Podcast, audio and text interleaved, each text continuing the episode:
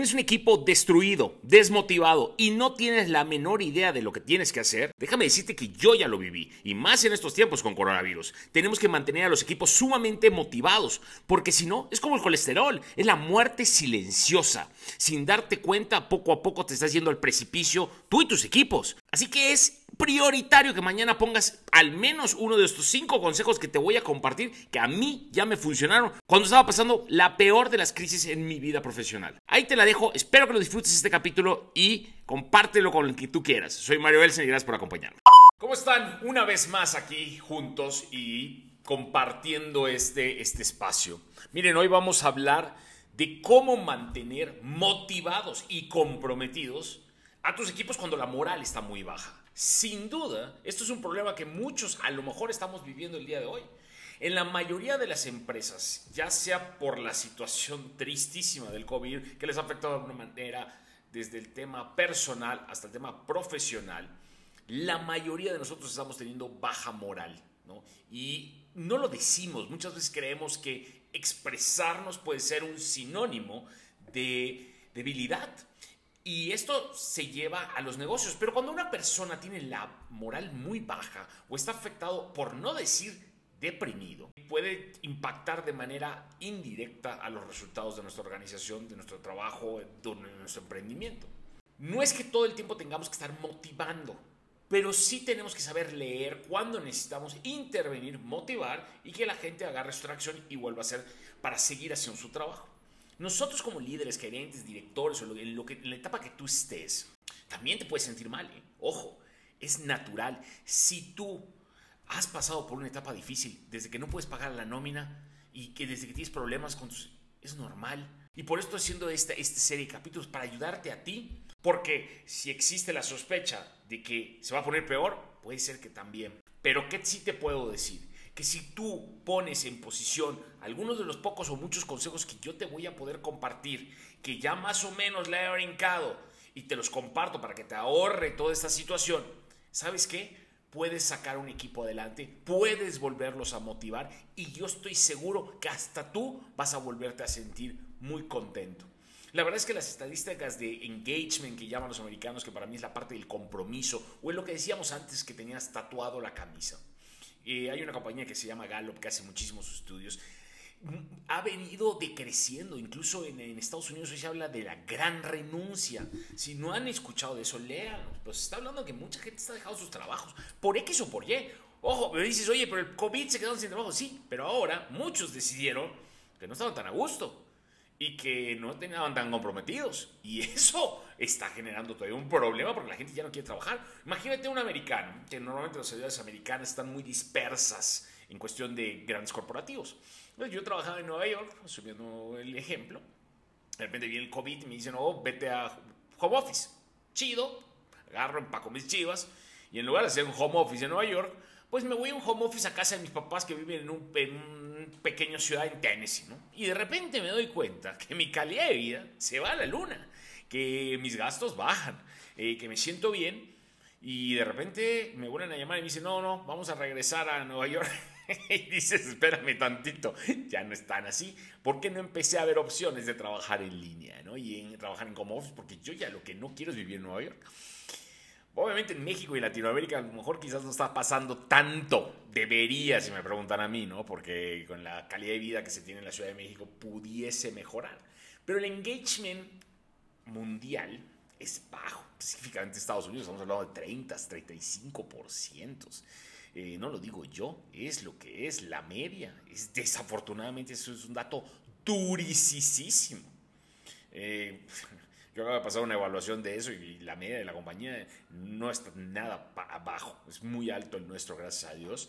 Y eso es muy bueno porque eso habla de que el compromiso que tienes en el equipo, pero también habla de que es, ¿cómo te lo explico? Es esa, es ese vitamina que tiene tu equipo que tarde o temprano saca los resultados a como dé lugar. Ahora, vas a decir, Mario, ¿y tú, ¿y tú qué has vivido? Pues mira, déjame te cuento, no estamos acá para... Pero sí, te voy a contar, yo, yo tuve una época en mi vida profesional, en la cual era gerencia, vamos a llamarlo gerencia media alta, ¿no?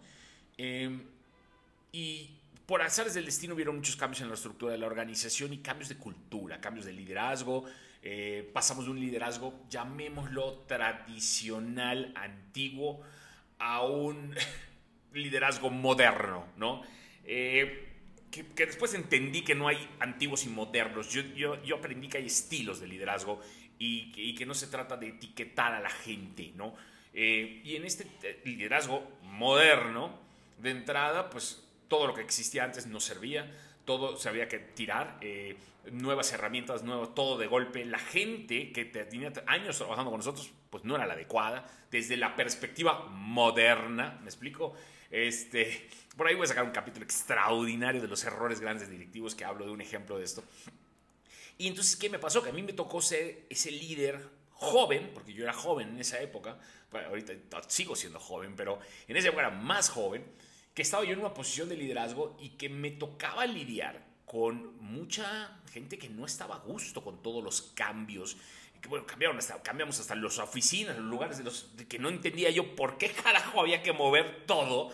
Y hasta un día dije, ¿saben qué? No manches, cambiamos hasta los baños, o sea, reubicamos todo, que porque para que estuviéramos más cerca. O sea, neta, hay cosas que a veces de verdad yo soy una, una persona que creo en un cambio constante, soy una persona que genero cambios pero no jodan, hay de cambios a cambios, hay cambios realmente productivos y hay cambios. No fue una época muy fácil para mí. ¿Qué hice? Una de las series cosas que te voy a recomendar hoy, que eso me llevó a otro nivel. ¿Y qué aprendí? ¿Qué es la historia que quiero que tú sepas? La mejor motivación no es corto plazo y no es de un día, no es con dinero, no se compra, se construye. Y un equipo motivado te hace que los resultados imposibles se vuelvan posibles y es a largo plazo. Así que te invito a que uses lo que yo te voy a recomendar el día de hoy para que es parte de mi sistema de cómo tener equipos altamente motivados en las peores de las circunstancias. Incluso en las peores de las circunstancias, cuando los tienes muy motivados, tienes un gran compromiso. Y créanme que ahorita que pasó lo del COVID, este, muchos habrán dicho diferentes versiones, ¿no? Yo les voy a contar la mía. La mía es, llamé a mi equipo, les dije, chicos, la cosa va a poner fea yo no veo que esto pase corto plazo, yo veo que esto viene a largo plazo y les anticipo que lo más seguro es que si los resultados no empiezan a venir, me van a llamar y me van a decir que cortamos por lo, por lo fácil que va a ser eh, por el monto más grande que es la gente. Así que les invito a que hagamos un plan rápido, proactivo, tomemos decisiones, recortemos grasa, no músculo, hablemos con los equipos, digamos cómo está la situación, traigamos innovación en la mesa, traigamos, ah, tengamos conversaciones con los clientes, veamos cómo hacer las cosas diferentes y le demos la vuelta a eso antes de que esperemos a que suceda que, y que ellos nos hagan que nosotros tomemos las decisiones. Dicho eso, mi equipo se unió, todos altamente motivados. La verdad es que en ningún momento creo que pasó por la cabeza de ellos que íbamos a perder el trabajo. Al contrario, lo que pasó fue, ¿qué tenemos que hacer para que esto sea exitoso? Y siempre fue ese mindset. Tiramos todo lo que no nos servía, nos dimos cuenta de muchas ineficiencias, by the way, y tomamos cartas en el asunto y empezamos a practicar lo que habíamos dicho que íbamos a hacer y eso nos ha traído resultados importantes, ¿no? Gracias a Dios, soy, creo que no sé cuántas compañías, pero soy de las personas que no dejamos ir a una persona. Y déjeme decir, no solo no dejamos ir, estamos contratando. Créame que un verdadero líder legendario, épico, como diría mi hijo, genera cambios, genera ambientes que en las peores de las circunstancias la gente dice un paso más. Yo sé que tú y yo podemos hacer esa pequeña diferencia si sabemos cómo, claro. Te voy a compartir cinco maneras de mantener un equipo comprometido, que a mí me han funcionado, cuando tienen la moral baja, ¿sí? En el empleo. Y te voy a presentar algunas sugerencias, datos, tácticas y cosas que puedes utilizar en tu equipo desde ya, ¿no? Eso, y ve tomando nota. Cada situación obviamente va a ser única, ¿no? Vas a decir, oye Mario, no me funciona porque es una compañía diferente. Pues claro, es, normal, ¿no? No hay una receta única. Yo creo que todos somos diferentes. Pero te puede servir, tienes que considerar algunos puntos que, que al final adáptalo a tu mundo, ¿no? Es una buena posibilidad de que te hagan una diferencia. Al final lo peor que puedes hacer, como siempre he dicho, es no hacer nada. Mira, lo primero que, que tienes que hacer lo dicen los americanos, es talk about the elephants in the room. Habla acerca de esos elefantes en el cuarto, esos miedos grandes que todo el mundo los piensa, todo el mundo los sueña, pero nadie lo dice, ¿no? Es como, están en una reunión 10 personas y me ha tocado. Oigan, eh, ¿qué opinan? ¿Están de acuerdo? ¿No están de acuerdo? salen de la reunión y todo el mundo está en desacuerdo de la decisión y nadie lo dijo en su momento. No entiendo por qué pasa. Bueno, sí sé, sí, sí sé por qué pasa. Pasa porque no creas ese ambiente de confianza para que la gente pueda, sepa que puede decir lo que se le dé su real gana y no van a haber consecuencias.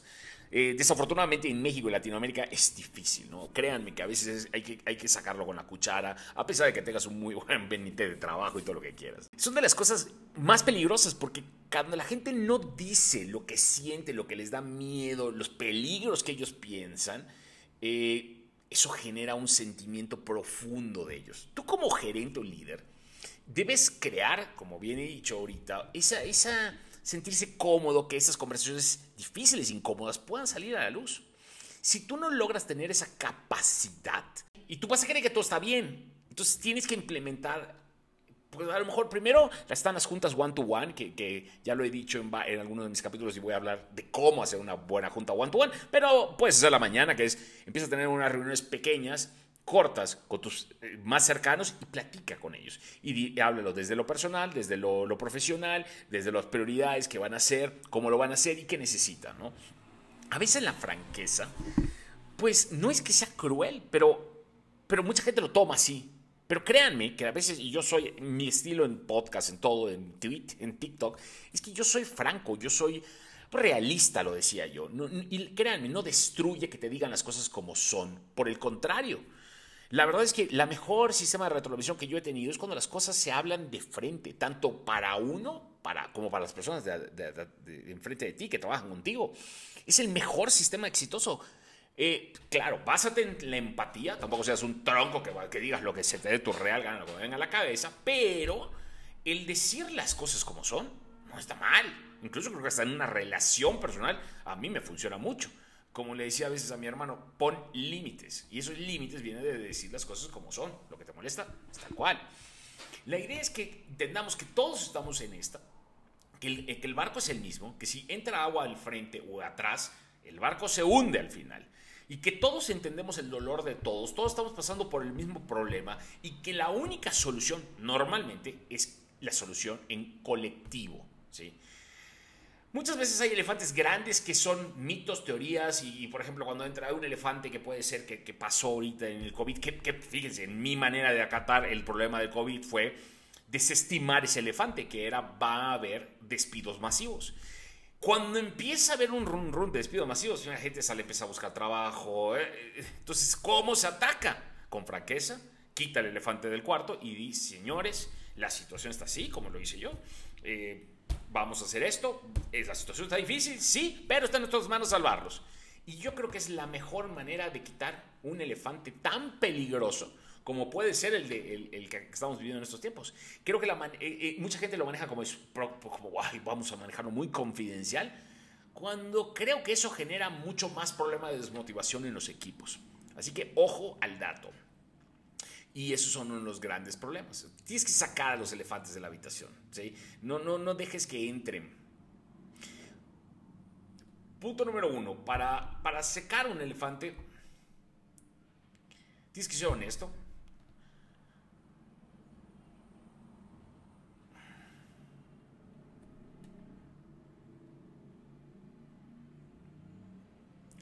Una de las cosas importantes de esta parte del elefante es entender.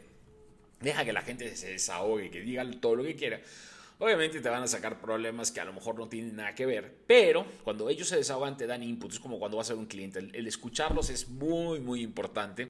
La mayoría de las veces, ya que te dicen tantas cosas, tú te puedes enfocar en las cosas que sí tienes control y obviamente las cosas que no tienes control, pues las desechas o tratas de minimizarlas. Como punto número dos, un para mí de las cosas más importantes, y eso no tiene nada que ver para motivar al equipo, incluso, bueno, perdón, sí tiene que ver para motivar al equipo, pero para mí tiene que ver más allá de que es hablar de un liderazgo transformacional. Y cuando hablas de un liderazgo transformacional es cuando ayudas a, crecer a tu equipo de manera profesional y te vuelves un mentor. Hoy no necesitan jefes la gente, créanme. Hoy lo que necesitan son mentores, coaches, a gente que los ayude. Eh, yo te diría que un gerente es un coach, un director es un mentor. Y bueno, por ahí, digamos que el coach estás más pegado al día a día para ver que las cosas sucedan y cómo ayudarlos, como ese del gimnasio que te está pegado a tu lado. Y el mentor puede ser un poco más holístico y puede ser un poco más a largo plazo y decirte las cosas que no pueden funcionar. Tú como líder tienes que ayudar a la gente a crecer profesionalmente y a veces nos equivocamos pensando que lo que la compañía quiere como crecimiento profesional es lo que ellos quieren como crecimiento profesional y parte del éxito es escuchar qué es lo que ellos quieren. Esta parte de que tú te vuelvas un líder transformacional y entiendas cuáles son sus necesidades y a dónde los quieres llevar, va a tener muchísimos beneficios. Uno de ellos vas a tener una mejor retención de tu equipo. Créanme, el costo de perder de alta rotación es altísimo, altísimo. Lo que pasa es que como todo, como no lo ves en el corto, no, no, no, no, lo, no, lo, no lo mides, ¿no? Pero es, y regreso al tema de a ver hacer analogías es como, vamos a poner el tema del colesterol, es lo mismo. O sea, no te das cuenta hasta que ya te está afectando. Y la retención y alta rotación son factores que te pegan ahí y todo va de la mano del compromiso. Fortalece también tu equipo de trabajo. Cuando tú generas este crecimiento en todos los aspectos, ya ahorita me acaba de pasar que, que muchos de los miembros del equipo mexicano acaban de tener promociones internacionales incluso. Eso habla muy bien de cómo el equipo funciona. Yo siempre le he dicho al equipo de México que me toca participar como, como, como colaborador, que acá lo importante es que el equipo gane y después salen las individualidades. No es al revés. Si el equipo no es campeón, no van a salir las individuales. Pueden salir, pero van a ser muchas más excepciones. En el otro caso, cuando un equipo se vuelve campeón de manera constante y seguida, créanme que dónde van a sacar talento, pues del mejor equipo. Y eso pasa en todos lados. Por eso, tener un equipo fortalecido, motivado y ganador es sumamente importante por una estructura de la compañía a largo plazo y en todos sus aspectos. Y les va a ayudar a su carrera. Porque cuando dicen, oye, van a buscar el benchmark y dicen, oigan, ese, esa compañía lo está haciendo bien, tráiganme uno de esos. Y ahí es cuando tienen todo el beneficio y por eso vale la pena jugar en este juego. El otro es un pequeño, es un pequeño ajuste que no te va a costar nada. ¿sí? Elogia y reconoce todo lo que puedas. Eh, de verdad, o sea, cuando la situación está muy mal en la motivación de los equipos, elogia y reconoce todo lo que puedas y todo el tiempo. Este, y créanme que se lo está diciendo alguien que una de mis debilidades más fuertes en mi personalidad de carácter, de liderazgo, de todo, era que yo no daba las gracias, no elogiaba.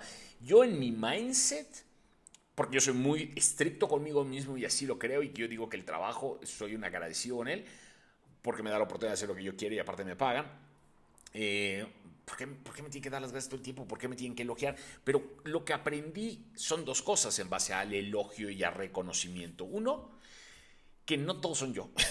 Ese creo que es el más importante porque no, no, no, los quería tratar a todos como si fuese Mario y no es así. Yo creo que hay mucha gente que sí les ayuda el, reconocimiento y no, no, no, el grosero, sino el creo que hiciste un buen trabajo, el reconozco tus fortalezas, el, y ¿saben qué? A veces de un líder fuerte, a lo mejor en mi caso sucede, un reconocimiento, una pequeña flor, como digo a veces, genera una motivación altísima. Y el otro error es que de por un sentado que a la gente no le agrada el reconocimiento. A la gente le agrada el reconocimiento, la verdad. Eh, al dejar de pensar como yo quisiera y empezar a pensar como regla yo dar las gracias, eso cambió un poco mi, bueno, la percepción de la gente hacia mí, yo creo, y genera motivación. Y la verdad es que hoy me funciona y soy de las personas que escribo los mails de cumpleaños, eh, felicito por un buen trabajo, si alguien lo hizo bien lo reconozco, incluso si alguien comete un error también les hago ver si lo sacaron adelante ya lo metí como sistema, a pesar de que no es mi natural alegre. Entonces son de esos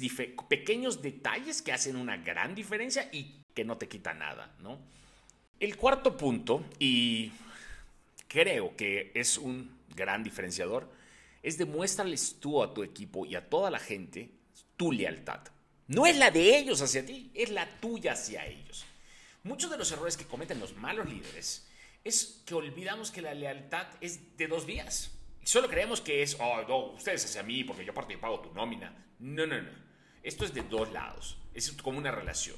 Miren cómo son los casos. Los peores líderes son los que tratan mal a su gente y después dicen, oye, ¿por qué no me son leales? Me deberían ser leales. Sé diferente tú eh, desde mañana, gánate su lealtad, acércate, habla con ellos y le estamos pasando estas circunstancias. ¿Cómo ustedes me pueden ayudar y cómo los puedo ayudar yo a ustedes? Con ese tipo de pequeños detalles te ganas la lealtad. Y ellos sienten que tú también estás en su barco, no que tú vas en otro barco. uno de los temas, y he escuchado la frase famosa, la de las ratas son las primeras que brincan. Cuando la moral está baja y cuando las cosas no están yendo bien, pues la gente se quiere ir. No todo el mundo se quiere ir de tu compañía. Pero cuando tú haces estos pequeños detalles y tú les dices que tú también estás comprometido, eh, porque el sentido del ser humano es salvarse a sí mismo, automático. Pero cuando tú cambias eso, la verdad es que la gente se va a quedar y va a decir, vamos, ¿cómo le hacemos para remar más fuerte? Entonces yo te invitaría a que desde mañana empieces a demostrarles cómo tú eres leal a ellos, ¿sí? Cambia, tú genera el cambio, no esperes a que ellos cambien. Entonces la situación está mal, velo de otra manera. Te voy a dar unos ejemplos de cómo ellos pudiesen valorarte a ti que tú estás luchando por ellos. Uno, defienden una discusión que esté perdida, lúchala, muérete en la línea, agarra el cuchillo y que ellos sientan que te la estás peleando por ellos, ¿sí? En lugar de simplemente aceptarlo. Trata de pelear un bono, una promoción o algo. Fíjate, ejemplo, mira el COVID. Y en lugar de decir, chicos, este, la situación va a estar difícil y vamos a correrlos y den que tienen trabajo, que sería muy estúpido, por cierto, agárrate y voltea y decir, ¿saben qué? Vamos a plantear un plan, hagamos esto y vas con el director, el dueño y le dices, oigan, si sacamos este tema, ¿por qué no nos pagan un bono en lugar de amenazarnos con correr? Entonces la gente va a trabajar porque sabiendo que tú aparte les estás facilitando las cosas para que ellos se encuentren su propia salvación. Entonces eso puede ser un ejemplo. Y a lo mejor otro tipo de cosas eh, tan sutiles y a lo mejor, mm, si no quiere ser personal, en mi caso no me molesta, hacer una cena. Júntalos, platícales sus problemas, eh, festejen de vez en cuando juntos. Son pequeños detalles que pueden hacer literalmente la diferencia. Este punto es muy peligroso porque cuando las cosas están muy difíciles y tú eres humano, igual que yo, igual que cualquiera, estamos eh, propensos a ser absorbidos por la negatividad. Y empieza tú a ver las cosas negativas. Y sí lo entiendo, ¿no? O sea, ¿Por qué los líderes tenemos como el capitán del barco del Titanic estar tranquilos y morirse en la línea cuando todo el mundo se está queriendo salvar y tú no puedes? ¿no? Bueno, esa es la parte de la responsabilidad del liderazgo, porque todo el mundo ve el liderazgo o los puestos de poder como una situación de confort cuando yo lo veo como una posición de responsabilidad, ¿no? de la gente, de salvar empleos, de salvar familias. Tú tienes que enfocar todos, todos tus esfuerzos en algo positivo y realista en un tema de mentalidad, ¿sí? Y que te ayuda a superar esa nube negra, llamémoslo de alguna manera, y que las cosas mejoren. Tú a veces no te puedes dar el lujo, muchas veces en, mi peor momento, en esa época que yo contaba al principio, eh, mi mujer decía, oye, ¿tú no cómo estás? O sea, imagínense que en un día tuve que correr como 15, 20 personas, y yo estaba destruido emocionalmente, destruido en todos los aspectos, y yo tenía que pararme con una sonrisa y decir, vamos a salir adelante. Difícil. Obviamente en mi interno encontré esas situaciones de escape que a lo mejor me iba a pescar o iba yo a un espacio con mis amigos. Buscaba yo esos lugares de esparcimiento porque yo tenía la responsabilidad de que si hoy se habían dejado ir a 15 personas, en un futuro yo tenía que salvar a 50. Entonces hay que, hay que tratar de ver esa parte, porque no nos podemos dar ciertos lujos. Por eso cuando todo el mundo dice, uy, ser jefe es fácil, créanme, ser jefe, es, quizás jefe, sí, pero líder, líder, no, porque cargas muchísima responsabilidad. Acá te puedo dejar algunas tácticas como ejemplo para que sepas a qué me refiero. Busca proteger a tu equipo de esas situaciones cómodas, difíciles o que ellos estén y que tú pones el pecho, ¿no? Eh, en otras palabras. Trata de crear opciones y soluciones creando cambios. Trata de romper a veces el statu quo de pequeñas cositas para ayudar a la gente a facilitarlo y que ellos sientan que tú estás siendo realista. A lo mejor no puedes cambiar el mundo, pero sí puedes cambiar tus metros cuadrados en tu compañía. Y la otra, y para mí muy importante, créeme que el ejemplo es la mejor manera de inspirar. ¿no? Si tú quieres ser un líder inspirador, más que motivador, yo soy del, y creo y soy un convencido que la mejor forma es el ejemplo. Con eso vamos cerrando los puntos más importantes de este capítulo, pero quiero que sepas algo. Tú tienes más control sobre la baja moral o la depresión de tus colegas de lo que tú realmente crees. La, verdad es que la salida fácil es darte por vencido y tú volverte infeliz y sí, sí, estamos todos jodidos y ya vamos, vamos a renunciar, que se acabó, cierra la compañía. Créeme que eso lo harían los cobardes. Tú espero que no seas así y que seas de esas personas como yo, que tratamos de ser de la media un poco más que ya estaríamos arriba del 85% de la población del mundo, pero con esa mentalidad de ser un líder responsable, de un líder transformador, de un líder, como bien dicho, exponencial. Eso es lo que hacemos los grandes líderes. Damos un paso adelante, ponemos el pecho, hacemos los cambios y marcamos la diferencia. Muy fácil hacer dinero, muy difícil hacer la diferencia. Tú tienes que ser esa luz brillante cuando todo está oscuro. ¿Por qué? Porque aparte, las luciérnagas se acercan a la luz. Ahí te la dejo esa. Ahora, y créeme que a mí me tocó de esa historia terrorífica a hoy vivir el mejor momento de un equipo de trabajo altamente motivado, que a pesar de una situación tan dura como la pandemia, eh, hemos podido salir adelante. Y no solo hemos salido adelante, la hemos sacado del estadio. Entonces, es, es la clave es la gente, el equipo. Esto no es para hacerlo solo. Es importante que sepas que esto es, es, un, es un trabajo de progreso incremental y que no lo vas a lograr en un día. No tienes que hacer pequeños cambios. Yo te diría que empieces a hacerlo desde ya. Como le digo a la mayoría de las personas que les doy mentoría de directivos es agarra una de las tantas cosas que hablamos y la mañana, si no es que hoy mismo. Y eso poco a poco va a hacerte la diferencia. Todo el mundo dice, quiero cambiar mi vida saludable, cambiando todos mis hábitos. No cambies todos tus hábitos, de verdad. Eso es una estupidez. Cambia uno bueno por uno, o sea, uno malo por uno bueno. Y en ese momento vas a empezar a hacer cambios. No quieres cambiar todo. Es como si de repente quieres bajar de peso y entonces te pones a dieta, dejas de fumar, no comes postre, no comes pan, no comes cocas. No jodas. O sea, tienes que ir poco a poco. Yo, y bueno, así se hacen las cosas que se construyen bien. Ya si no, pues dejas de comer, eh, tomas clorofila todo el día y mañana vas a bajar 10 kilos, pero dos días vas a subir 40. Prepárate y cambia, ¿no? Eh, y te vas a ganar el respeto de la gente, va a ser una gran victoria si logras el cambio y la lealtad de tu equipo. Y los equipos grandes son los que hacen la diferencia. Estoy tentado yo muchas veces a mi comunidad, yo no lo llamo comunidad, mi grupo de amigos, eh, a mí me encanta la onda de los series de los espartanos, ¿no? Esa de los 300, porque, y casi casi estoy tentado a decir que somos espartanos, eh, porque 300 lucharon contra los persas y, y nada más porque los traicionaron, pero si no, eran imbatibles. Y eran menos. No se trata de, cuánta gente tienes, no se trata de cuánto dinero tienes, se trata de qué mentalidad y qué formas de ganar quieres tener. Ahí te la dejo, espero que toda esta información te haya sido de mucha utilidad. Y bueno, haberme escuchado puede ser, pero no te va a ser de utilidad, créeme, si no mañana llegas y le empiezas a ejecutar. Si te gusta lo que estás escuchando, me compartes con tus amistades y ayúdame a llegar a más gente para que podamos cambiar nuestros metros cuadrados. Se despide Mario Elsner, estoy a tus órdenes y cualquier cosa me puedes contactar en cualquiera de mis redes sociales y una semana de éxito para ti y para tus seres queridos y vamos para adelante, espartanos. ¡Oh, oh, oh!